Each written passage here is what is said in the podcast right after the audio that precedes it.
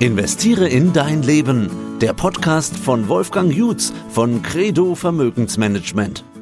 Herzlich willkommen aus dem Börsenradiostudio B. Mein Name ist Peter Heinrich und wir begrüßen heute Christian Heger, früher bei der HSBC, also Chefanlagestratege und heute sind Sie Partner bei der VM Vermögensmanagement GmbH in Düsseldorf.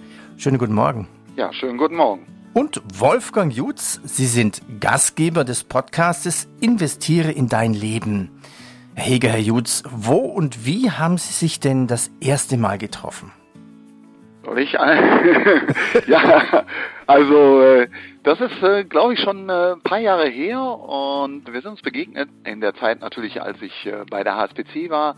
Als Chefanlagestratege haben wir eine Reihe von Veranstaltungen gemacht unter anderem äh, Kapitalmarkt Stammtische, aber auch Veranstaltungen, die eine Mischung waren aus Offsite, Meeting, äh, wo wir uns, ich sage mal, getroffen haben, um uns auszutauschen mit verschiedenen äh, äh, Kollegen aus der Branche. Und dort haben wir uns das erste Mal gesehen und diskutiert viel über die Kapitalmärkte. Und ich denke, es ist bestimmt sechs, sieben Jahre her. Ich weiß nicht, Wolfgang, wie siehst du es? Ich weiß gar nicht mehr so ganz genau. Das stimmt, also das ist schon einige Jahre her, sechs, sieben Jahre, das kommt hin und wir haben uns oft beim Spazierengehen lange ausgetauscht und unterhalten, aber auch abends und das hat mir gefallen. Was mir an dir immer gefallen hat, ist, dass du ohne große Flipcharts, ohne große PowerPoint-Präsentation die Dinge auf den Punkt bringen kannst und so lebendig erzählen kannst, dass ich das Gefühl habe, ich bin dabei. Es zieht mich in den Atem, es, es, es nimmt mich hinein in die Welt der Kapitalanlage und das ist im Grunde genommen auch das, was mich immer fasziniert, diesen großen Bogen, die große Landkarte zu spannen über das, was die Welt noch mit sich bringt.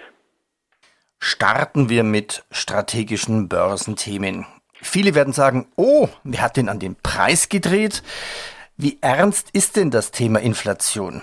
Beginnt der Trend mal wieder in den USA. Die Inflation dort steigt ja bereits, doch Fed-Chef Paul hält an den niedrigen Zinsen fest. Seine Vorgängerin und jetzige US-Finanzministerin Yellen wünscht sich allerdings eine Normalisierung des Zinsniveaus. Spielt hier der eine Bad Cop und der andere Good Cop?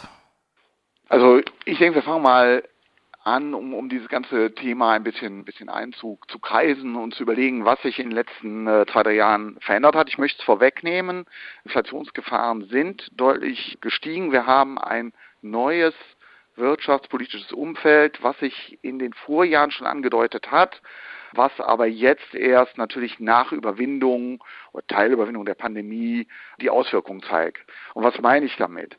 Ich meine damit, dass sich die Geldpolitik und die Fiskalpolitik miteinander verzahnt haben.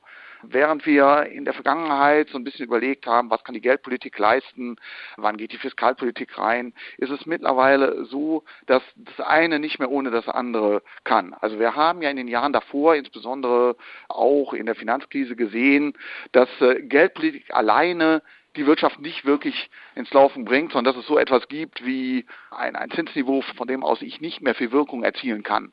Und da kann ich so viel Anleihen kaufen, wie ich will. Der Effekt auf die Wirtschaft, den ich mir früher erhofft habe, die Zinsen fallen und Konjunktur springt an, weil Investitionen anspringen, weil die Leute nicht mehr sparen und konsumieren. Das hat in dieser Welt, die geprägt war von einem deflatorischen Umfeld, so nicht mehr funktioniert. Dann ist dazugekommen eine, eine Fiskalpolitik, die sagt, wenn der Staat, wenn, wenn die Wirtschaft nicht mehr genügend investiert, dann treten wir ein und investieren und vor allen Dingen auch verteilen möglicherweise Geld um die Wirtschaft anzukurbeln.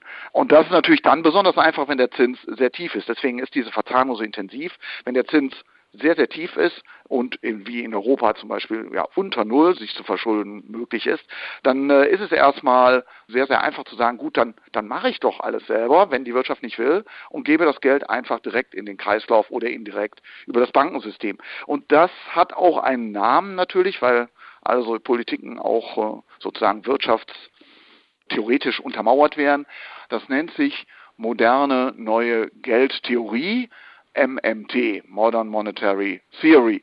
Und das ist das, was in den USA im Wesentlichen praktiziert wird, ohne dass es explizit so genannt wird. Die, die, USA ist Vorreiter, aber andere Länder machen das auch. Das heißt, der Staat verschuldet sich und die Notenbank finanziert es. Und das Ganze geht natürlich immer nur so lange gut, wie es keine nachhaltigen Inflationsanstieg hervorruft. Und deswegen ist es möglicherweise so, so schwierig, äh, das zu beurteilen, wie, wie nachhaltig und wie, wie stark das tatsächlich ist. Aber das ist erstmal wichtig. Das ist eine ganz, ganz wichtige Voraussetzung für das, was anders ist jetzt und im, nach der Finanzkrise 2008, 2009.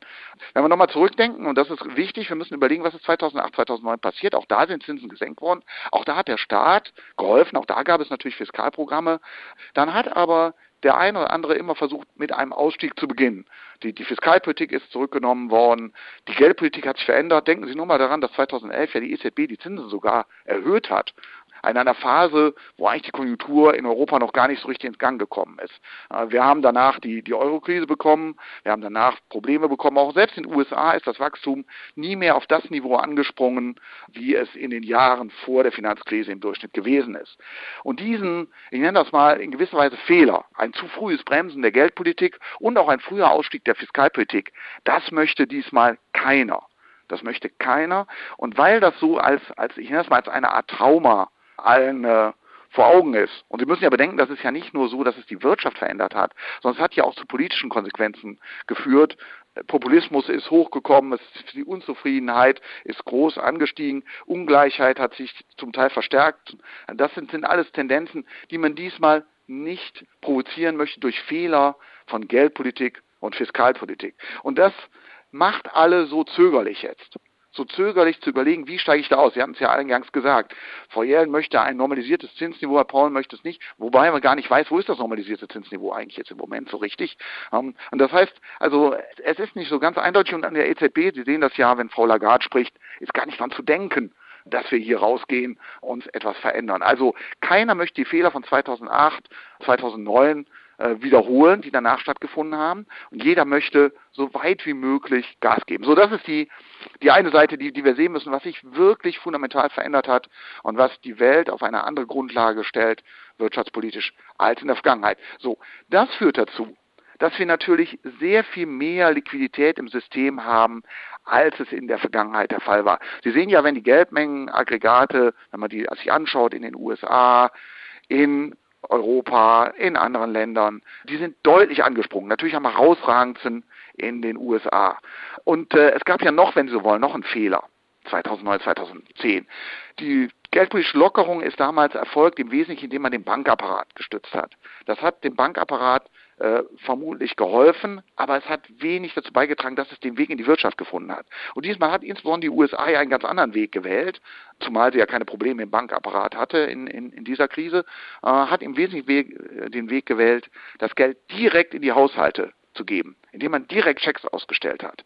Das ist natürlich eigentlich dies, Idealbild, wenn Sie so wollen, von der modernen Geldpolitik. Da ist gar nichts mehr dazwischen. Sie drucken quasi Geld und schicken es direkt in die Haushalte, die es dann auch direkt konsumieren.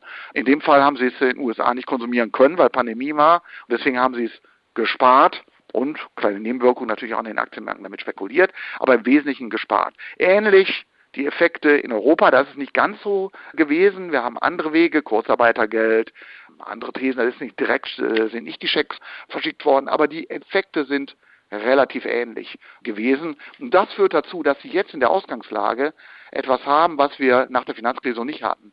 Enorme Sparvermögen in den privaten Haushalten. Die Sparquoten sind ja rekordhoch, sowohl in USA als auch in Europa, insbesondere in Deutschland. Deutschland hat sich ja zum Beispiel verdoppelt. Wir liegen bei 23 Prozent und lagen so im Schnitt vorher bei 11. Ja? Das heißt, wenn Sie jetzt die Pandemie, wenn Sie jetzt das Lockern öffnen, dann wird es natürlich ein Teil von diesem Sparvermögen, was direkt da ist, von diesem Geldmengenexpansion, wenn Sie wollen, auch in der Wirtschaft etablieren können. Denn die Leute können ja wieder Geld ausgeben, sie konnten es vorher nicht. Äh, und ich denke, sie werden es auch wollen. Das heißt, sie haben sofort Geld, was in die Konjunktur fließt und da auf etwas trifft, was vielleicht nicht so stark ist wie im Vorfeld, nämlich ein mangelndes Angebot. Sie haben also viel Nachfrage, durch die Geldpolitik, durch die Fiskalpolitik, aber das Angebot ist eingeschränkt. Und wenn das Angebot eingeschränkt ist und die Nachfrage ist hoch, dann führt es natürlich dazu, äh, dass Preise in Bewegung kommen nach oben. Und das ist das, was Sie sehen. Sie sehen es am stärksten natürlich dort, wo es immer sehr starke Schwankungen gibt, im Rohstoffsektor. Da haben Sie im letzten Jahr diesen Einbruch, äh, weil die Nachfrage komplett eingebrochen ist. Jetzt zieht sie wieder an, aber teilweise kommt das Angebot gar nicht mit. Sie sehen das bei Schiffscontainern, Sie sehen das bei den Chips, Sie sehen das bei Holz, im Bausektor, Sie sehen es eigentlich in allen Sektoren. Sie sehen es jetzt ganz aktuell im Gaststättenbereich. Und das ist natürlich nicht nur ein europäisches Problem, sondern sehen Sie es natürlich, weil die ein bisschen vorlaufen, in den USA. Und deswegen sind die Arbeitsmarktdaten, die Sie jetzt natürlich sehen, auch nicht so aussagefähig, weil in der Tat werden gar nicht so viele Stellen geschaffen, wie man vielleicht denkt, weil Leute überlegen, ob sie arbeiten gehen, wo sie arbeiten gehen. Sie haben ja noch Schecks, sie kriegen ja noch Schecks. Sie, sie sind finanziell äh, eigentlich gar nicht so schlecht gestellt. Teilweise sind sie besser gestellt als zu dem Zeit, als sie gearbeitet haben. Und dann überlegen sie, ob sie dort arbeiten oder nicht. Sie wissen noch nicht genau, wie es mit den Checks, wann das aufhört. Und äh, sie überlegen sich, ob sie anfangen in Jobs oder ob sie was anderes machen. Und wenn Sie dann in den USA schauen, äh, umfragen, wie leicht findet man einen neuen Job, oder dann ist das relativ leicht. Und wenn Firmen gefragt werden, wie leicht finden Sie Mitarbeiter, dann sagen sie, so schwierig war es eigentlich noch nie, insbesondere in den niedrigen Lohngruppen. Und das zeigt Ihnen, dass natürlich etwas in Bewegung gekommen ist. Und deswegen sind die Inflationsgefahren tatsächlich relativ groß. So was wir jetzt nur schwer beantworten können, aber eigentlich müssten, ist das nur ein Übergang, eine Entwicklung, die sich jetzt aus diesem aus dieser Entwicklung einmal runter, einmal rauf äh, entwickelt hat und kommt das Angebot mit, die Nachfrage ist hoch, aber wird das Angebot ausgeweitet oder geht das in vielen Bereichen gar nicht? Das ist äh, natürlich noch nicht endgültig zu äh, beantworten. Das wird man äh, unterschiedlich sehen können, aber es ist was in Bewegung gekommen und es spricht einiges dafür, dass nachhaltiger was in Bewegung gekommen ist. Das würde ich erstmal so sagen und wir können das ja gleich nochmal ein bisschen äh, aufbröseln, aber im Grunde spricht einiges dafür, dass etwas in Bewegung gekommen ist auf breiter Front. Es kommt noch einiges dazu, äh, wenn Sie wollen. Die Globalisierung in dieser Form, äh, wie sie ja vielleicht bis 2014, 15 die Welt geprägt hat, ist eh schon auf dem Rückzug. Einmal Protektionismus und zum anderen China ist nicht mehr die billige Werkbank. Etwas anderes gibt es in dieser Form nicht mehr. Das heißt, dieser Effekt, der deflatorische Effekt, der aus der Globalisierung, aus der Integration von China in die Weltwirtschaft entstanden ist, den gibt es in dieser Form nicht mehr. Dieser deflatorische Effekt ist äh, weggefallen. Das äh, kommt noch dazu. Und wir haben einige andere Themen, insbesondere Klimawandel, die Bekämpfung des Klimawandels, den, den Weg auf Zero, also neutrale äh, oder CO2 auf Null reduzieren in den nächsten, ich nenne es mal Jahrzehnten, aber eher schneller als langsamer, wird zusätzliche Kosten verursachen, äh, wird zu höheren Preisen führen, wird Dinge teurer machen. Das lässt sich nicht verhindern, das ist, das ist Teil des, des Projektes und das wird in den nächsten Jahren zunehmen. Also es sind ein paar säkulare Trends, die sozusagen dazu führen, dass Dinge sowieso teurer werden oder im Fall der Globalisierung nicht mehr billiger. Und das führt dazu, dass generell die Preistrends nicht mehr so deflationär sind wie in der Vergangenheit. Also deswegen ja, die Inflationsgefahren sind da und es lässt sich im Moment noch nicht endgültig beantworten, was davon wirklich nachhaltig ist.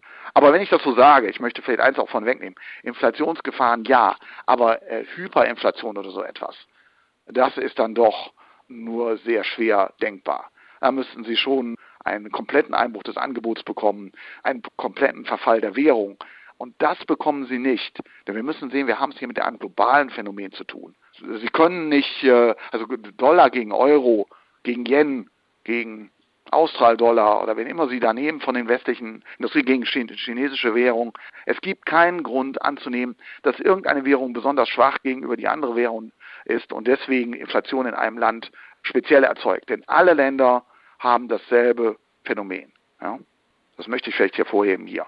Hyperinflation bekommen Sie nur, wenn eine Währung komplett verfällt. Stichwort Türkei, Stichwort Libanon, Stichwort Venezuela. So etwas sind singuläre Prozesse. Weltweit so etwas zu erzeugen in einer äh, Welt, wie sie im Moment sind, ist aus meiner Sicht praktisch unmöglich. Herr Hege, herzlichen Dank. Ich bin baff. Jetzt würde ich als Journalist sagen, der das Thema Inflation schon fast täglich bearbeitet. Jetzt habe ich es endlich auch verstanden. Also, ja, also gerade gerade die Story, also Geld allein nutzt nichts, sagten Sie. Die USA macht ja. MMT, aber nennt es nicht so. Das Trauma von 2011 muss vermieden werden und noch einige andere Fehler hinzu. Ist denn nicht einer der größten Probleme, gerade bei uns in Europa, dass die Banken Geld haben, aber viel zu wenig rausgeben an die Wirtschaft?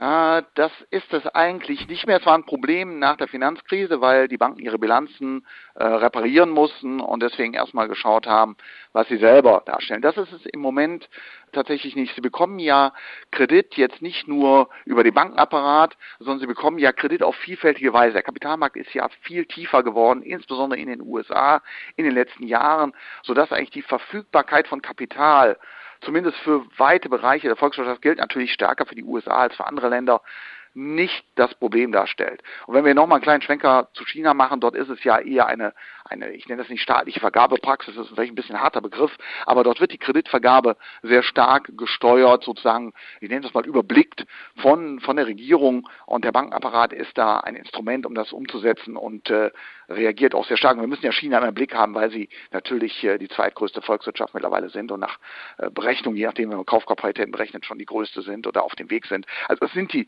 wenn Sie diese beiden Blöcke nehmen, gibt es da keine Kreditrestriktionen. Sie gibt es zum Teil in Europa, weil es dort ja auch Fragen gibt, äh, ist das Wachstum nachhaltig, kann man dort überhaupt Kredite vergeben. Ähm, aber grundsätzlich, wenn Sie Dynamik auch im Kreditwachstum sehen in diesem Jahr, dann ist das nicht mehr das Problem. Also Kapital ist verfügbar und es ist ja nicht nur Kreditkapital, sondern auch Eigenkapital momentan da, weil wir boomende Aktienmärkte haben, die natürlich Spielraum lassen, zumindest für Exits oder auch für Kapitalerhöhungen, für Börsengänge, für, denken Sie noch die, die bekannten Specs. Also da ist, also Kapital ist im Moment nicht das Problem. Nach einer so reichhaltigen Flutung global ist Kapital da, es ist nicht mehr versickert im Bankenapparat. Das war das Problem tatsächlich 2008 bis 2012, wenn Sie so wollen. Ja. Aber nee, im Moment, das ist es. Das ist es nicht. Es ist ja umgekehrt. Wo sind lukrative Dinge, die ich, wo ich investieren kann? Herr Jutz. Ich, ich wollte gerne mal einhaken jetzt an der Stelle. Christian, denkst du denn, dass es jetzt zu Fehlallokationen kommt aufgrund der billigen Zinsen oder der niedrigen Zinsen, dass es in bestimmten Sektoren Blasenbildung gibt, beispielsweise bestimmte Technologieaktien sind ja mittlerweile sehr heiß gelaufen, Immobilien sind in äh, manchen Segmenten sehr teuer. Und wenn das immer noch weiter finanziert und angeheizt wird oder auch eben im Technologiebereich mit diesen Specs, was du angesprochen hast, dass das nicht auch gefährlich ist im Bereich von Blasenbildung. Absolut. Absolut. Das ist genau, ist genau das Risiko. Das Risiko, wenn ich, wenn ich Liquidität ins System pumpe und ich sag mal beliebig Geld zu beliebig niedrigen äh, Konditionen anbiete, dann ist natürlich das Risiko genau da, dass Fehlallokationen stattfinden, dass äh, Herdentriebe einige Dinge äh, nach oben treiben, äh, die dann andere anziehen, die dann zu, zu Verwerfungen führen und wenn sie zusammenbrechen, äh, was ja unweigerlich der Fall ist äh, bei, bei einer Blase, die dann zu entsprechenden auch Fehlferne und sogar teilweise deflatorischen Schocks führen. Das ist ja das Paradoxe. Ich habe natürlich eine Inflation, die ich, die ich ankurbel, die ich angekurbelt habe durch diese äh, nenne ich mal neue Wirtschaftspolitik. Ich habe aber gleichzeitig, weil sie eben äh, nicht nur in der Realwirtschaft äh, Niederschlag findet, sondern auch in der äh, in der Finanzwirtschaft, insbesondere in, in, in verschiedenen Assetmärkten, das Risiko, dass ich Blasen erzeuge, äh, die, wenn sie platzen, durch zum Beispiel höhere Zinsen, aber auch manchmal aufgrund ihrer eigenen Schwere, dass sie dann Probleme haben, auch haben für die Volkswirtschaft, weil eben so viel Kapital sehr schnell wertlos ist, wertlos wird. Und das Risiko ist in der Tat da. Du hast ja schon einige Dinge angesprochen. Im Technologiesektor äh, gilt das, es, gilt zeitweise für den Bereich der Renewables, wo die Preise ja extrem hoch sind.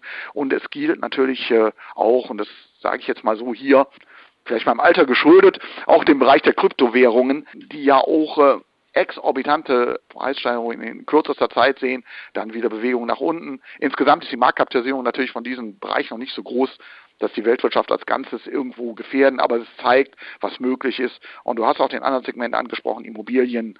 Äh, wenn man sieht, was sich äh, im Immobilienmarkt im Moment in Deutschland äh, abspielt, dann ist das auch zumindest auf dem Weg zu einer Blase.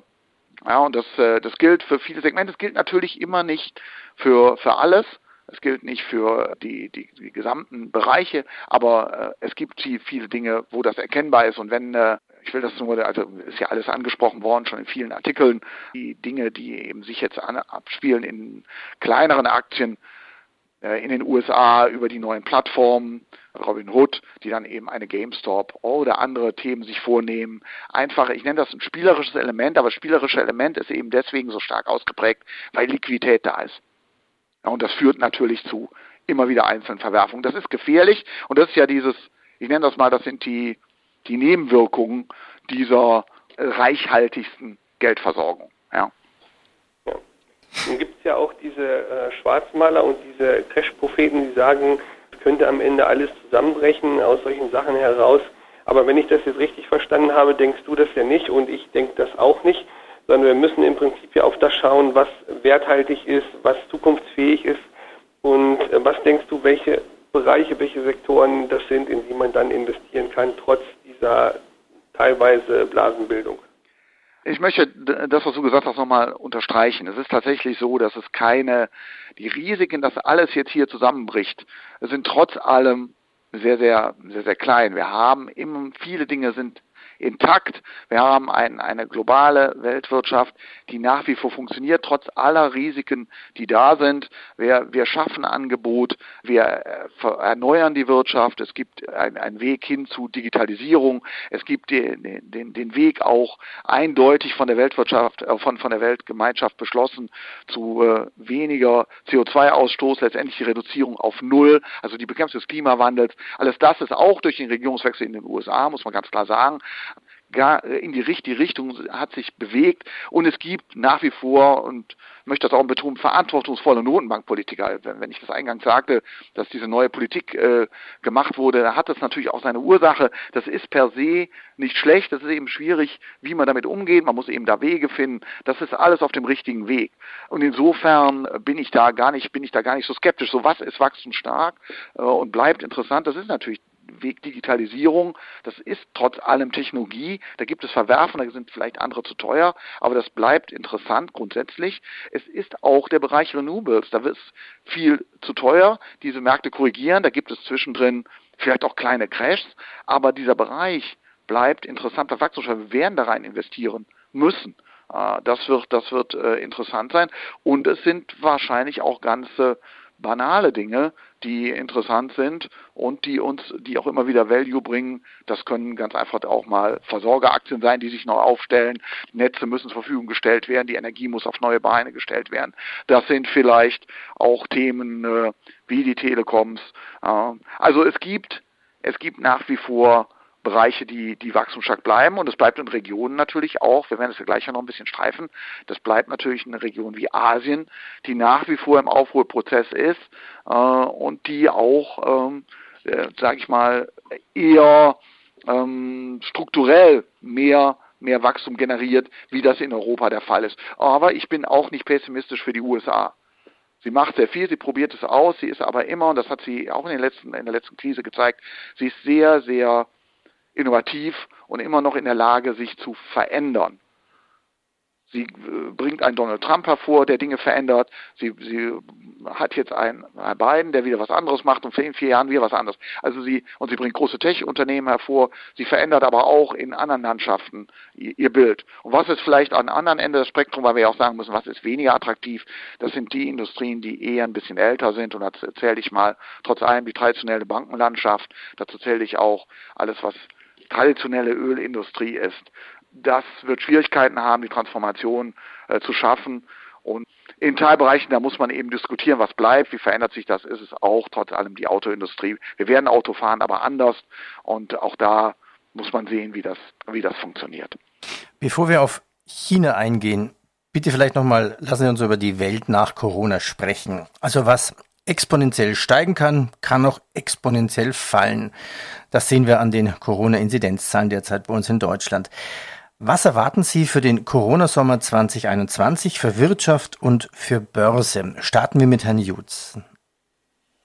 Ich denke, dass wir die, Welt nach Corona eben neu denken müssen. Wenn Christian Heger hat es ja eben gerade gesagt, dass die größten Unternehmen oder die, die wichtigsten Branchen, Technologie, erneuerbare Energien und so weiter, diese Firmen sitzen überwiegend in den USA und in China, Asien. In Europa die größten Firmen ja, sind überwiegend im, im Ölbereich, Shell, BP und so weiter, aber auch äh, klar äh, im Bereich Konsum, Luxus, aber auch sehr stark Banken getrieben. Und das sind ja alles alte Branchen, die in Europa immer mehr wegfallen. Und ich glaube, wir müssen trotzdem den Blick bewahren auf die Zukunftsfelder. Wir haben uns bei Credo eben so aufgestellt, dass wir regional einen Schwerpunkt eben haben, auch auf Asien, auf die Schwellenländer und im zweiten auch was Branchen angeht, schon auch Technologie, aber eben selektiv, kleine und mittlere Unternehmen, erneuerbare Energien hatte ich schon gesagt, Gesundheit, Bereiche, die eine gewisse Stabilität haben. Und ich finde das auch sehr spannend, diese Themen Versorgung und Telekommunikation, weil auch hier sehr vieles auf die Netze zukommt äh, in allen Bereichen. Denn wenn wir Fahren neu denken wollen und die Elektromobilität kommt, dann müssen auch die äh, Infrastruktur und die, die Netze entsprechend angepasst und verändert werden und ganz zu schweigen vom schnellen Internet, was hier schon hinter Franken irgendwo aufhört. Herr Heger, was ist Ihre Welt nach Corona? Also die, die Konturen zeigen sich ja, es wird sich sicherlich einiges verändern. Aber vom Grundsatz werden wir natürlich ähnliche Dinge tun. Prozesse, die vorher schon angestoßen sind, werden sich weiter beschleunigen. Digitalisierung, äh, das, was wir eben schon gesagt haben, lässt sich nicht verändern. Wir werden sehr viel mehr generell mehr Staatseinfluss haben. Das, auch das ist ein Kennzeichen, was natürlich mit dieser neuen Wirtschaftspolitik zusammenhängt. Der Staat wird mehr Aufgaben übernehmen. Wir haben, ich wenn ich mal so sagen darf, ohne zu politisch zu werden, wir haben einen Schwenk nach, nach links wenn so wollen, mehr Staat, mehr Staatseinfluss, mehr, äh, das ist äh, sicherlich ganz klar, aber für die Aktienmärkte, für die Kapitalmärkte muss das nicht schlecht sein, denn es bedeutet, dass wir von der Nachfrageseite her eine sehr deutliche Unterstützung bekommen. Auch wenn es, und das will ich vielleicht so ein bisschen auch sagen, natürlich werden wir in den nächsten Jahren danach, insbesondere auch schon 22 diskutieren, was wir verändern. Vielleicht gibt es Steuererhöhungen für einige Firmen, äh, vielleicht auch für einige Dinge werden sich verändern, Spitzensteuersätze werden sich erhöhen, das müssen wir auch sehen, das gehört auch dazu.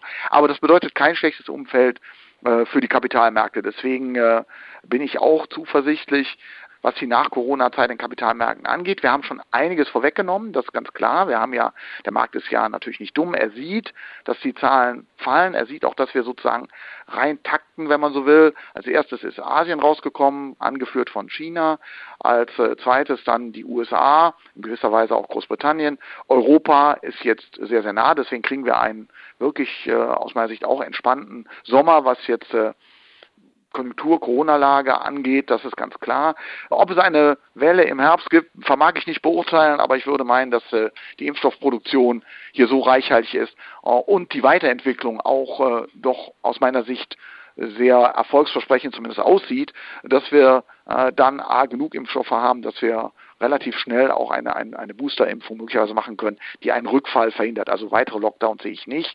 Und als letztes schließen sozusagen einige Emerging Markets auf. Also insbesondere wenn Sie an Lateinamerika gehen, äh, denken, da ist es natürlich noch, noch sehr, sehr schwierig. Äh, die hinken hinterher und deswegen wird es dort auch noch dauern, bis sie den, den Vor-Corona-Wachstumspfad, wenn man so will, wieder erreicht haben. Also das wird Ende 22 oder noch ein Ticken später, während ja die USA jetzt schon über ihrem alten Pfad liegt, weil sie eben so viel gemacht hat, ist das Wachstum und das Niveau eigentlich höher ab, ab dem dritten, vierten Quartal äh, wie wir es erwartet hätten in den Prognosen 2019 ohne Corona.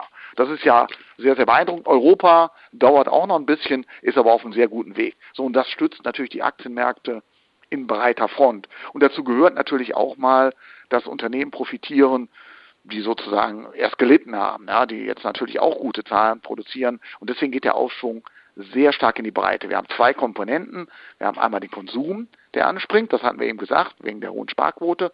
Wir haben zum anderen aber auch einen richtigen Investitionszyklus. Wir haben ein Thema ja vielleicht noch nicht äh, oder nur kurz gestreift, den Mangel an Chips, der da ist, den sie ja auch beheben können und wollen, indem sie eben zusätzlich Angebot schaffen, indem sie zusätzlich Fabriken bauen. Fabriken bauen ist aber nicht ganz so billig. Sie brauchen dazu schon ein paar Milliarden und das wird ja auch in die Hand genommen. Äh, das heißt, wir werden einen Investitionszyklus, das jetzt exemplarisch, auch in diesem Segment sehen. Es werden also eine Reihe von Chipfabriken äh, gebaut werden. Intel will allein 20 Milliarden investieren. Man will eine Chipproduktion hier in äh, Europa etablieren. China möchte autark werden, möchte, wird also auch sehr viel etablieren. Das heißt, hier wird eine Nachfrage entstehen in diesem Segment. Wir hatten gerade schon Klimawandel angesehen. Also wir haben einen breiten Aufschwung und der wird auch zu breiten Gewinnsteigerungen führen. Und äh, die Themen, die Wolfgang, die du schon angesprochen hast, sind da ganz vorne weg. Aber ich möchte unterstreichen, dass es diesmal sehr, sehr breit und das ist ja positiv. Wir haben also nicht nur eine Region, sondern alle Regionen kommen sozusagen nacheinander äh, in den Aufschwung hinein und wir haben viele Sektoren. Es ist nicht nur Konsum, es ist nicht nur Investitionen, es ist beides. Und das, um dann den Bogen zum Anfang zu machen, führt eben dazu, dass wir äh, das Risiko haben, dass in Teilbereichen es eng wird und die Preise steigen. Thema China. Herr Jäger, Sie waren ja früher auch bei HSBC, das haben wir kurz erwähnt. Ja. Und äh, logisch, HSBC hat ja allein schon vom Namen her den, den Fokus auf China, Hongkong und Shanghai Banking Corporation. China ist auf dem besten Weg, bis 2030 die größte Volkswirtschaft der Welt zu werden. Dennoch sind chinesische Aktien in globalen Indizes nach wie vor deutlich unterrepräsentiert. Was passiert gerade mit China-Aktien? Tencent, Alibaba und Co. Ist das ein kleiner Crash? Das ist eine kleine, das ist eine, eine Korrektur in einem Aufschwung und das äh, ist natürlich erstmal dem geschuldet, dass die chinesische Wirtschaft generell eine Wirtschaft ist, die stark am Staat hängt und der Staat eine dominante Rolle spielt und spielen wird, immer spielen wird. Und das äh, schränkt manchmal die Möglichkeiten ein, die Unternehmen haben, wenn sie in China beheimatet sind. Und äh, das ist etwas, wo der Kapitalmarkt sich darauf einstellen muss und darauf eingestellt hat in dieser Kultur. Es kommt aber noch etwas dazu, muss man immer ganz klar sagen. China war im letzten Jahr ein sehr, sehr guter Aktienmarkt, weil sie als erstes aus der äh, Krise herausgekommen sind, also wenn Sie an diese, an diese Taktung denken. Und das hat dazu geführt, dass natürlich Anleger in diesem Markt ganz vorne mit dabei waren, auch im Technologiesegment. Wenn Sie äh, jetzt überlegen, wo shiften Sie jetzt Ihr Geld hin, dann hat vielleicht der eine oder andere überlegt, da wo es jetzt mit der Wirtschaft erst losgeht, also danach in die USA und vielleicht dann auch mal nach Europa. Europa ist ja in diesem Jahr äh, tendenziell ein Outperformer, weil es eben im letzten Jahr nicht so gut war. Und insofern ist ein Teil auch der internationalen Rotation geschuldet, aber ein Teil eben auch diesem etwas unterschiedlichen äh, Umfeld, das sie haben. Aber diese regulatorischen Risiken, um das vorwegzunehmen, die haben sie natürlich auch, wenn sie äh, Amazon sind oder wenn sie äh, Alphabet sind oder Facebook. Es ist immer die Frage, wie können sie ihre Teilmonopol, Oligopolstellung halten. Es haben sie ja nicht von ungefähr diese großen Blöcke gebildet, China und die USA, äh, sondern das ist natürlich im Wesentlichen darauf zurückzuführen, dass sie in beiden Fällen einen riesen Binnenmarkt vorfinden, wo sie erstmal ihre Plattformstrategien vernünftig umsetzen konnten. Das hat sich in Europa in dieser Form nicht wirklich rausbilden können, weil eben hier sehr viel regional zersplittert war und deswegen fehlt Europa diese großen Plattformen und vermutlich wird auch keine mehr entstehen. Ja, so groß. Und deswegen haben sie diese beiden Blöcke. Gut, das rotiert mal zwischen den USA und China und her, aber ich würde eher sagen, die Korrektur in China ist eine Zukaufgelegenheit, wenn ich das jetzt hier schon mal so sagen darf, weil äh, China natürlich kein Interesse hat, ebenso wenig wie die USA, diese Unternehmen, diese starken Blöcke wirklich nachhaltig zu gefährden. Ja, das ist äh, das für die chinesische Wirtschaft. Es ist ganz wichtig, dass diese Unternehmen erfolgreich sind, dass sie erfolgreich wirtschaften können und dass sie auch sozusagen für das Ausland demonstrieren, dass in China Geld verdient werden kann, auch wenn man es ja engagiert. Heißt das, die Regulierung, die China macht, nutzt nur der Mentalität so weit und nicht weiter? Ansonsten müssen wir euch natürlich voranbringen?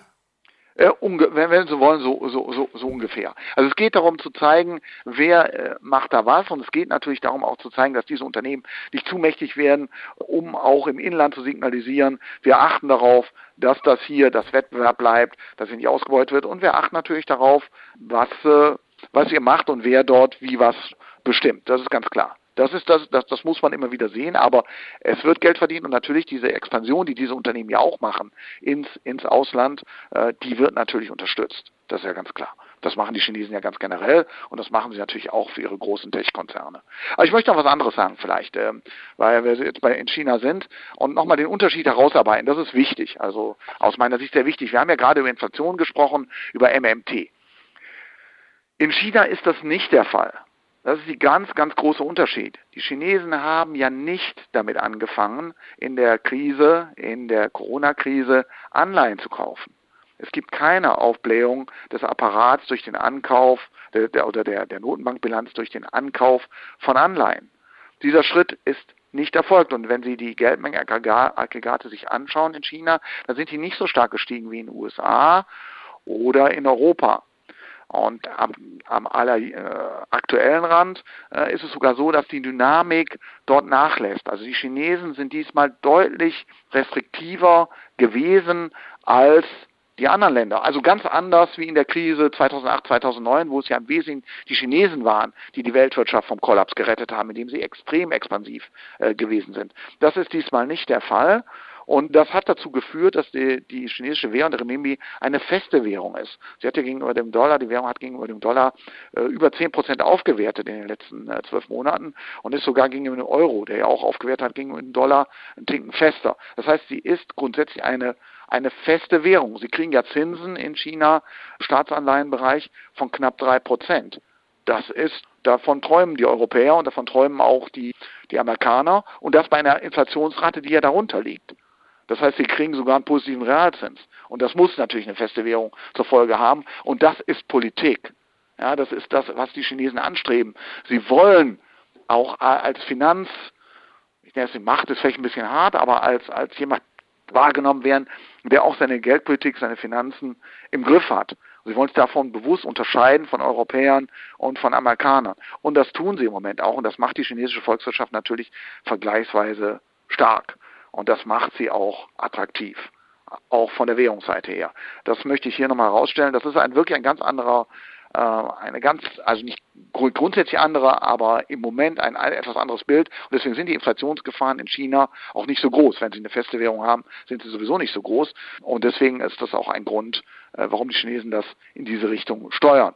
Und äh, das schadet vielleicht erstmal den Exporten, wenn man so will. Auch ein Grund, weil es das vielleicht der chinesische Aktienmarkt ein bisschen konsolidiert hat, macht aber eine Volkswirtschaft grundsätzlich stärker. Ich will nicht sagen, denken Sie mal grundsätzlich an die Schweiz, aber eine feste Währung muss nicht schlecht sein für Aktien. Ja, das vielleicht auch mal so ganz, äh, ganz ja. allgemein. Frage an Herrn Jutz. Inwieweit haben Sie bei Credo Management chinesische Aktien im Depot? Wir haben bei Credo schon seit Jahren diesen Fokus auf äh, Schwellenländern, die weit überdurchschnittlich im Bestand sind und dem haben wir auch weiterhin Rechnung getragen. Wir haben Zukäufe gemacht in Asienfonds, in China-Fonds, weil in Asienfonds ja China sehr populär vertreten ist und ich habe jetzt auch diese Kursschwäche genutzt, um eben ähm, Fonds beziehungsweise in den Einzeltiteldepots habe ich Tencent, Alibaba, Autohome, GDCom, all diese Sachen zugekauft. Vielleicht ein bisschen ein gewisses Klumpenrisiko, wenn man so sagen will, weil genau diese Sachen jetzt äh, besonders äh, günstig geworden sind. Aber ich bin davon überzeugt, ähnlich wie Christian Heger, dass wir auf diesem Wege gut aufgestellt sind. Das heißt nicht, dass wir die anderen Sachen vernachlässigt haben, aber wir haben ein kräftiges Übergewicht in diesen Bereichen und sind trotzdem mit der Performance in diesem Jahr sehr zufrieden. Freut mich halt dann insgesamt doch, wo wir, wo wir ganz bewusst darauf verzichtet haben, wir haben eben gerade kein äh, vermeintliches Value gekauft in, im Sinne von TUI, Lufthansa oder irgendwelche anderen zurückgebliebenen Sachen, die aus meiner Sicht nicht zukunftsfähig sind, sondern im Gegenteil, gerade diese Branchen halte ich für sehr zukunftsfähig, weil die Zukunft auf diesen Plattformen eben passieren wird und da haben wir in Europa einfach zu wenig. Frage an beide. Gibt es eigentlich China-Aktien mit hohen Dividenden? Also es gibt auch in China Werte oder generell in Asien auch Werte, die natürlich Dividenden zahlen. Das ist jetzt nicht so eine, eine Politik, wie das vielleicht in Europa oder USA der Fall ist, diese Unternehmen mit langer Historie Dividenden auszuschütten. Das äh, liegt natürlich auch daran, weil die Historie zunächst mal auch gar nicht so lang ist. Und es liegt natürlich auch daran, dass die asiatischen Anleger tendenziell nicht so dividendenorientiert äh, sich zunächst mal aufgestellt haben, wie das in USA und Europa der Fall ist. Also denken Sie nur an die vielen Pensionskassen, die es natürlich hier gibt, die in diesen Werten anlegen, also insbesondere natürlich USA und Großbritannien. So eine eine Anlageplattform oder solche Anleger, die gibt es in Asien ja äh, noch nicht lange, die entstehen erst, insofern fehlt auch da ein bisschen die Historie. Aber natürlich äh, ist das am Ende des Tages in Asien genauso, auch dort werden Dividenden ausgeschüttet, auch dort ist das Interesse da. Und äh, dadurch, dass die Bewertung natürlich in diesen Ländern tendenziell niedriger ist als zum Beispiel in den USA, ist auch die Möglichkeit Dividenden und Dividendenrendite darzustellen natürlich durchaus gegeben. Also es gibt, es gibt sie auch. Es ist nur nicht so, dass Sie jetzt sagen können, es gibt so Dinge, die jetzt immer vier bis fünf Prozent ausschütten oder so etwas. Äh, dafür fehlt ein bisschen die Historie noch. Ja, also wir haben zum Beispiel im Versicherungsbereich die Ping An-Versicherung äh, genommen, der größte chinesische Lebensversicherer mit einer äh, soliden Dividende und auch einem soliden äh, Gewinnwachstum, weil einfach die Potenziale und, und der, der Markt es einfach hergibt und ist halt dann eine Ergänzung eben zu klassischen Allianzversicherungen, solchen Dingen, die es im Westen halt gibt. China und die Regulierung. Wir hatten Bitcoin vorhin ganz kurz schon gestreift. China verbietet nun das Bitcoin Mining, Türkei will es auch verbieten. Andere Länder, zum Beispiel für Venezuelas Bürger, ist Bitcoin momentan ja so eine Art Notwehr gegen die Willkür des Staates. Sogar das Militär startet das Mining. Bitcoin. Ist das eine Anlageklasse? Ist das eine Währung? Was ist Bitcoin, Herr Heger?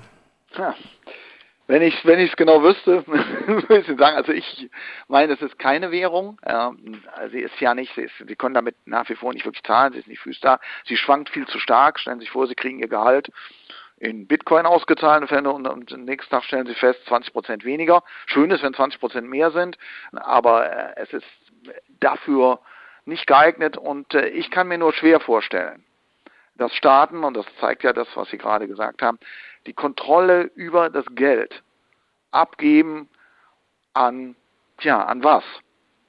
Spekulative Kräfte, an Mining, an Enzel, an, an, an Spiel, und, also aus meiner Sicht nur schwer vorstellbar. Deswegen ist es ganz klar, dass insbesondere Länder, die natürlich Probleme haben ähm, mit, äh, mit ihrer Währung, Türkei oder andere, äh, dass, äh, dass, dass äh, so etwas nicht wollen. Und Chinesen, die natürlich nach wie vor ihre Zahlungsströme kontrollieren wollen, die nach wie vor auf dem Weg sind, in der Welt größere Rolle zu spielen, die wollen natürlich nicht durch Bitcoin, dass das unterminiert wird. Und es ist aus meiner Sicht, das ist aber eine sehr persönliche Meinung, auch unverständlich, dass so etwas geduldet wird, dass in der Tat es letztendlich für kriminelle Tätigkeiten genutzt werden kann und ja gerade dazu einlädt, äh, gemacht zu werden, ähm, dass Staaten das äh, in dieser Form, in dieser Form dulden. Also es würde die Kontrolle weggeben zu etwas, wo wir nicht wissen, wer die Kontrolle hat. Im, zweiten, im Zweifelsfall ist es etwas, was wir auch nicht wollen. Äh, und deswegen äh, glaube ich, auch demokratische Institutionen und unterstellen ja noch immer, dass die Staaten hier bei uns demokratisch legitimiert sind, äh, dass sie äh, nicht auf Dauer dulden, dass etwas äh, sehr stark unreguliertes wie der Bitcoin tatsächlich eine Währung wird, die ernsthaft erwogen wird. Denken Sie vielleicht auch nochmal daran, dass Facebook selber vorhatte, eine Währung zu gründen.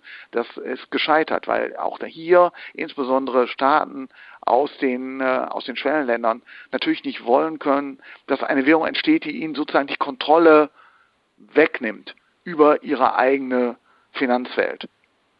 Und das wäre auch in der Tat schwierig so wünschenswert das vielleicht für den einen oder anderen ist, so schwierig ist es in der Tat, wenn Staaten die Kontrolle verlieren, weil das bedeutet, wer Zugang dann zu dieser neuen Währung hat, der hat es gut, aber wer nicht, ist ganz außen vor. Und das ist äh, sehr, sehr schwierig. Also meine Sicht, es ist keine, es ist keine Währung. Ob es eine Anlageklasse ist, ist schwer zu sagen. Das, das, das kann, das kann sein, wenn man, wenn es eine Übereinkunft gibt, dass man darin äh, etwas machen will, dann kann man sich vielleicht darauf einigen, dass das auch etwas ist. Aber es bleibt ein für meine Begriffe sehr, sehr schwieriges Thema und von den Umweltkonsequenzen des Minings nochmal ganz zu schweigen. Herr Jutz, wie handhaben Sie es bei Credo Vermögensmanagement, wenn ein Kunde kommt und sagt, ein bisschen Bitcoin wäre nicht schlecht in meinem Depot? Also Bitcoin investieren wir nicht, weil wir nicht in der Lage sind, eine fundamental gerechtfertigte Bewertung vorzunehmen und ich einfach nicht sagen kann, was ist ein Bitcoin wert, wo ist der faire Preis und ich damit an, an Grenzen stoße und es für mich dadurch ein reines Spekulationsobjekt ist. Und meine vorrangige Aufgabe für die Anleger ist erstens mal, ihr Geld in ihrem Wert zu erhalten und den Wert auch zu steigern und nicht mit dem Geld zu spekulieren. Das sind unsere Grundsätze und von denen rücken wir auch nicht ab, auch wenn Leute dann zwischenzeitlich ganz viel Bitcoin wollen oder Wasserstoff oder irgendwelche Themen, die eben im Moment äh, durch den Äther jagen. Herr Jutz, bevor wir zum Fazit kommen, haben Sie noch eine Frage an Herrn Heger? Meine Frage an dich, Christian, ist, wenn du jetzt ein Depot hättest von, sagen wir mal, 100.000 ähm, Euro, wie würdest du das im Moment allokieren? Also wie viele Aktien würdest du nehmen, wie viel, wie viel Anleihen oder Cash und in welche Währung würdest du gehen oder würdest du Gold kaufen? Vielleicht dazu nochmal eine kurze Zusammenfassung. Ja, sehr gerne. Also hängt natürlich wie immer, meine, wir beide wissen es äh, von, von der Risikenlage des, des Anlegers, aber nehmen wir mal einfach ein, ein, ein irgendwie gemischtes, gemischtes Anlageziel, also ein, ein, ein moderates Anlageziel, kein 100% Aktienmandat. Also was ist, was ist attraktiv? Also ich glaube nach wie vor, dass Aktien grundsätzlich attraktiv sind und bleiben. Sie werfen immer noch, und wir haben das eben gestreift, Dividenden ab, äh, die höher sind als das, was Festverzinsliche bieten können. Und selbst wenn wir unterstellen, dass diese, dass Inflation irgendwo doch dazu führt, dass die Notenbanken ganz langsam aussteigen, ähm, wird es sehr lange dauern, wenn überhaupt, bis Anleihen Niveaus erreicht haben, die äh, so attraktiv sind, dass sie Aktien wirklich gefährden. Denn wir dürfen natürlich nicht vergessen, durch die Konjunkturaufschwung werden Dividenden deutlich gesteigert werden äh, in den nächsten zwei Jahren zumindest mal. Das heißt, ich bekomme höhere Ausschüttungen, ich habe gute Unternehmen und ich bezahle insbesondere in Europa und in Asien auch nicht zu viel dafür. Bei in Relation zu dem sehr, sehr niedrigen Zinsniveau, was nur sehr langsam in Bewegung setzen wird nach oben. Das heißt, Anleihen sind in dem Kontext nicht interessant. Es gibt eine Ausnahme, die habe ich eben gesagt.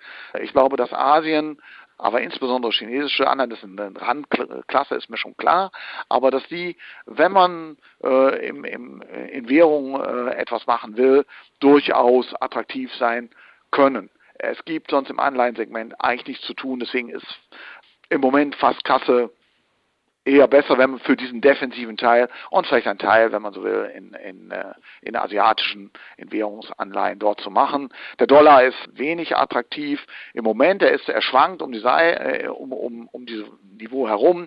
Wie, in welche Richtung er sich entwickelt, hängt davon ab, wie die Fed aussteigt aus ihrer Politik. Macht sie es sehr spät, äh, wird der Dollar nochmal schwächer. Macht sie es jetzt ein bisschen früher, kann der Dollar auch mal eine Aufwärtsbewegung bekommen, weil die Zinsen in den USA dann steigen. Das wird man sehen. Äh, insofern äh, glaube ich, das ist volatil, das bringt Volatilität ins Portfolio, die man im Moment nicht unbedingt will. Es gibt keinen eindeutigen Trend für den Dollar. Er ist weder über noch unterbewertet, also da gibt es wenig drauf zu tun. Also Anleihen sehr, sehr wenig. Aktien attraktiv. Ich bin äh, genau, wie, wie, du es gesagt hast, eben Wolfgang, auch sehr optim oder optimistisch für Asien. Ich glaube auch, dass Europa in Teilbereichen was gibt, das Portfolio im Moment ein bisschen ich nenne das mal defensive Qualität ausrichten. Gesundheitsaktien hast du schon angesprochen, da gibt es teilweise gute Dividenden zu erzielen. Es gibt äh, aber auch hier Bereiche, die attraktiv sind, werden eben schon gestreift. Telekom, einige Versorgeraktien. Es äh, würde aber auch Wachstumthemen in den USA beimischen. Auch diese Werte haben ja in den letzten Monaten ein bisschen konsolidiert. Also USA bleibt auch interessant.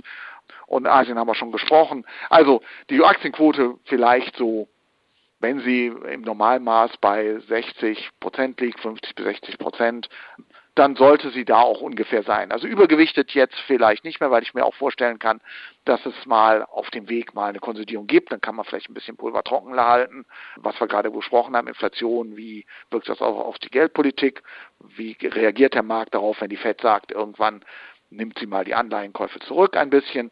Äh, das deutet kein Crash an den Aktienmärkten, das möchte ich vorwegnehmen, aber es bedeutet, dass eben eine Konsolidierung kommen kann.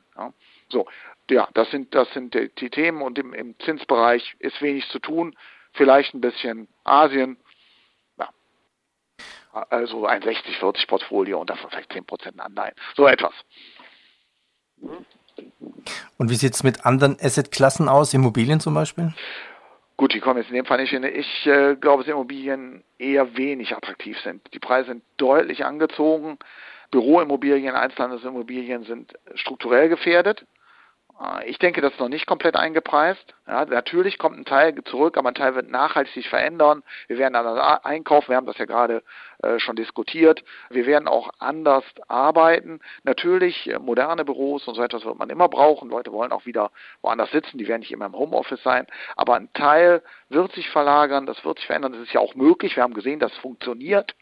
Und es ist, äh, wenn ich das mal so sagen darf, auch klimapolitisch möglicherweise besser, wenn nicht jeder jeden Tag äh, x Kilometer im Stau steht und fährt. Also und Meetings abgehalten werden physisch, dann macht es vielleicht mehr Sinn, sie über Bildschirm abzuhalten. Also insofern, äh, das sind strukturelle Veränderungen und das gefährdet Büroimmobilien und Einzelhandelsimmobilien und zwar auf globaler Basis, ist ja kein europäisch-amerikanisches Phänomen. Und im Wohnimmobilienbereich, die sind zwar sehr sicher und stabil, aber eben sehr, sehr teuer. Und schon ein kleiner Zinsanstieg führt dazu, dass hier die Risiken deutlich steigen. Deswegen äh, wäre ich im Immobiliensegment eher vorsichtig. Also es ist leider oder Gott sei Dank, je nachdem man sieht, noch immer so, dass Aktien von den Risikoprämien her am attraktivsten sind. Und die Segmente, die wir gerade so ein bisschen gestreift haben, äh, sind explizit attraktiv. Und ich möchte das nochmal unterstreichen, äh, wir haben das eben schon mal gesprochen, Dividenden heißt jetzt nicht, Aktien sind die neuen Renten, ist vielleicht ein bisschen harte die Aussage, aber ein bisschen so ist es schon, wenn ich Unternehmen habe, die ihre Dividenden immer oder lange gezahlt haben und ich habe eine hohe Wahrscheinlichkeit, dass sie es wieder tun können in den nächsten Jahren, auch in einem schwierigen Umfeld, weil wir irgendwann den Ausstieg aus der Geldpolitik, natürlich aus der ultra lockeren Geldpolitik sehen müssen, dann bin ich trotzdem da gut aufgehoben. Habe ich Inflation, bedeutet sich auch, dass Unternehmen mehr Geld verdienen, wenn es nur nominell ist. Das heißt, sie können die Ausschüttungen zahlen. Ich habe einen gewissen Hedge gegen einen zumindest leichten Inflationsanstieg. Ähm, ich äh, bin dort viel besser aufgehoben und kann in dem Bereich investieren. Und wenn ich stabile Geschäftsmodelle habe, die wir gerade diskutiert haben, oder Wachstumsunternehmen, die ja mittlerweile auch teilweise Dividenden ausschütten, dann bin ich da sehr gut aufgehoben. Ich kann mich also defensiv positionieren, habe Ausschüttungen, die vielleicht ich nenne das mal nur zwischen zwei bis drei Prozent liegen, aber deutlich höher als im Anleihenbereich sind und ich partizipiere am Wachstum, dann ist das nach wie vor attraktiv. Schlussfrage von meiner Seite aus. Herr Jutz, Herr Heger, was ist das Wichtigste, worauf wir Börsianer oder die Anleger im Herbst achten sollten? Herr Jutz, vielleicht können Sie beginnen? Also ich achte generell darauf, meinen Prinzipien treu zu bleiben und den einmal eingeschlagenen Kurs nicht außer Acht zu lassen. Das heißt also, diese, wir haben ja jetzt diese grundlegende Landkarte erläutert. Und die werfe ich nicht über den Haufen, weil jetzt meinetwegen irgendwelche neuen Corona-Zahlen oder irgendwelche neuen ähm, Dinge kommen, die jetzt kurzfristig äh, wirken. Da würde ich keine TUI und keine Lufthansa kaufen, sondern einfach auch die Dinge, die wir jetzt diskutiert haben. Und da würde ich beibleiben, selbst wenn die Märkte schwanken, dann kaufen wir halt nochmal zu. Herr Jäger? Also die, die grundsätzliche strategische Ausrichtung sehe ich genauso. Ich würde sagen, wenn wir jetzt sagen, worauf müssen wir am Markt am stärksten achten, dann wäre natürlich das größte Risiko, wir kriegen Corona nicht bekämpft. Alles das, was wir jetzt gesehen haben, funktioniert nicht. Ich halte das für äh, sehr unwahrscheinlich, aber das sind Themen, die schwer zu diskutieren sind, weil, weil wir es auch nicht genau wissen. Da müssen wir darauf achten. Aber das sehen wir. Das ist so, äh, das ist kein Geheimnis oder so etwas. Das äh, wird direkt publik werden sozusagen. Und das zweite Thema ist das, was wir gerade diskutiert haben. Äh, wie ist der Ausstieg aus der expansiven Geldpolitik? Was wird insbesondere in den USA passieren? In Europa, da passiert erstmal gar nichts, da brauchen wir auch gar nicht äh, so stark hinzuschauen. Aber was passiert in den USA? Was macht die amerikanische Notenbank, wenn die Wirtschaft, wie erwartet, weiter wächst, kommt die Inflation jetzt nach der Spitze, wir werden jetzt Inflationszahlen sehen, die sind, sind schon über 4 Prozent, das wird vielleicht jetzt im aktuellen Rand fast Richtung 5 gehen. Ähm, wie weit kommt das zurück und wie, was macht die Notenbank daraus? Das sind Themen, äh, ich glaube, auf die der Markt auch fokussiert und äh, wo wir dann sehen müssen, was passiert. Alle anderen Themen, denke ich, dass Unternehmen Gewinne steigern und so weiter, die sind hinlänglich bekannt und da wird es wenig Überraschungen geben. Das ist aus meiner Sicht ganz klar. Herr Jutz, Herr Heger, dann sage ich herzlichen Dank und danke für diese Lerneinheit. Gerne. Ja, vielen Dank. Es war spannend, fand ich, diesen, diesen großen Bogen zu schlagen und ich denke, dass es auch sehr kurzweilig war. Das war der Podcast für mehr Rendite in deinem Leben.